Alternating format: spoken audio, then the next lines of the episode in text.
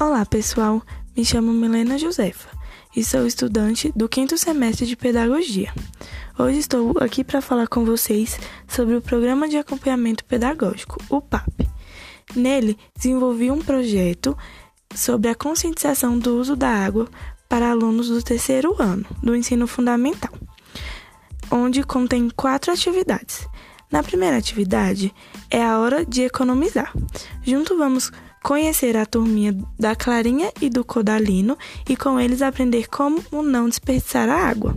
Na segunda atividade, todo, todos podemos fiscalizar. Com a ajuda de um adulto, vamos confeccionar nossos aquafones 10.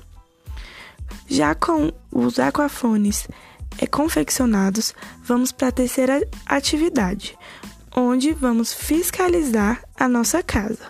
Vamos andar pelos cômodos, e espaços da nossa casa e identificar os desperdícios.